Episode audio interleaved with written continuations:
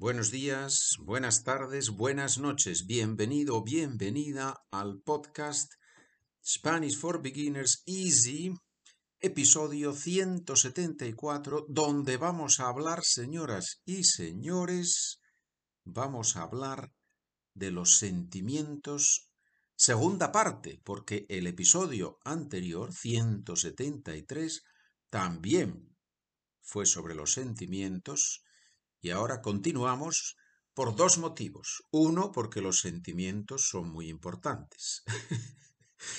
es verdad, los sentimientos son muy importantes. Y todavía más importante que eso es que los estudiantes quieren más frases sobre este tema. Les gustan estas frases. ¿Qué les pasa a ustedes? Parecen muy cansados. It is just that we have had to take care, to care, sorry, not to take care, to, to take the car to the workshop.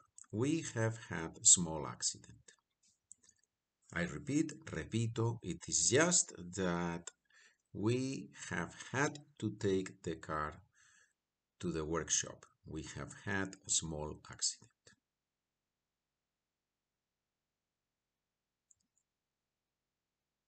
Es que hemos tenido que llevar el coche al taller. Hemos tenido un pequeño accidente. Es que hemos tenido que llevar el coche al taller, al garaje, al taller. Hemos tenido que llevar. Literalmente, we have had to carry, to take, obviously en este caso, to take the car. ¿sí? Es que hemos tenido que llevar el coche al taller. Hemos tenido un pequeño accidente. Bueno, si es un pequeño accidente no es un gran problema. Si es un gran accidente, entonces es un gran problema, ¿verdad? Por desgracia, por desgracia. ¿Sí? Unfortunately en español, por desgracia. Puedes decir desafortunadamente, sí, puedes decir desafortunadamente, pero pocos, pocos nativos van a usar desafortunadamente. Por lo menos en España no se usa mucho. Te veo muy contenta. ¿Qué te pasa o qué pasa? Te veo muy contenta. ¿Qué pasa? Yesterday they called me from the United States and they offered me the job there.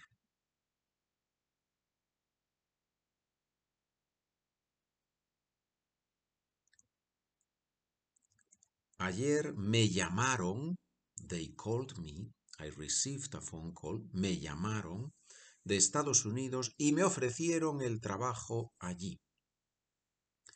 Me llamaron de Estados Unidos y me ofrecieron el trabajo allí. Bien, por eso está contenta la chica. Estupendo. Estados Unidos es un gran país, muy bien, un gran país con gente muy buena. Muy bueno. Todos los países tienen gente muy buena, obviamente, ¿no? Pero como yo he vivido allí 14 o 15 años, 15 años he vivido allí, puedo, o viví allí 15 años, puedo decir que, que lo he visto, que hay mucha gente muy buena en Estados Unidos. ¿Por qué está el niño tan triste? His mother does not want him to go to the park and his friends are there waiting for him.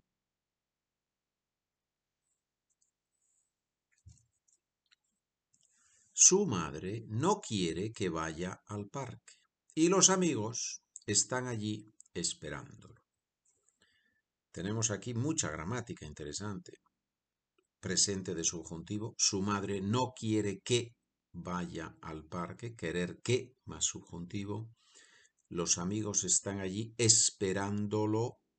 Es el o con están más gerundio. Lo están esperando allí, también es posible. Y una estructura que no es muy frecuente. Siempre decimos que entre estar y el gerundio, estoy hablando, normalmente no ponemos otras palabras, pero aquí yo, sin pensarlo, he escrito y los amigos están allí esperándolo. ¿sí? Entonces, todo es posible. La lengua es flexible. Y ahora ya sabes lo que voy a decir. Si eres suscriptor o suscriptora, pasa a la segunda parte de este capítulo, de este episodio, que es el episodio siguiente de esta lección, digamos. Si no eres suscriptor, if you are not a subscriber, you have the option to have access to all the audio episodes, to receive all the documents. All you have to do is to go to the website SpanishWithPedro.com. Second point there, how do I subscribe to the podcast Spanish for Beginners? Easy. Please make sure you check the box where they ask you if you want to share your email with me.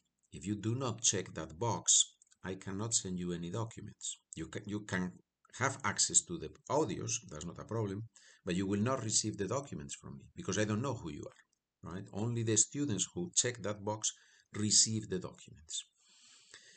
Any questions? Spanish with Pedro at gmail.com.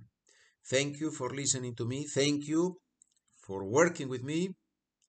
Nos vemos, hablamos, continuamos en la parte exclusiva para suscriptores.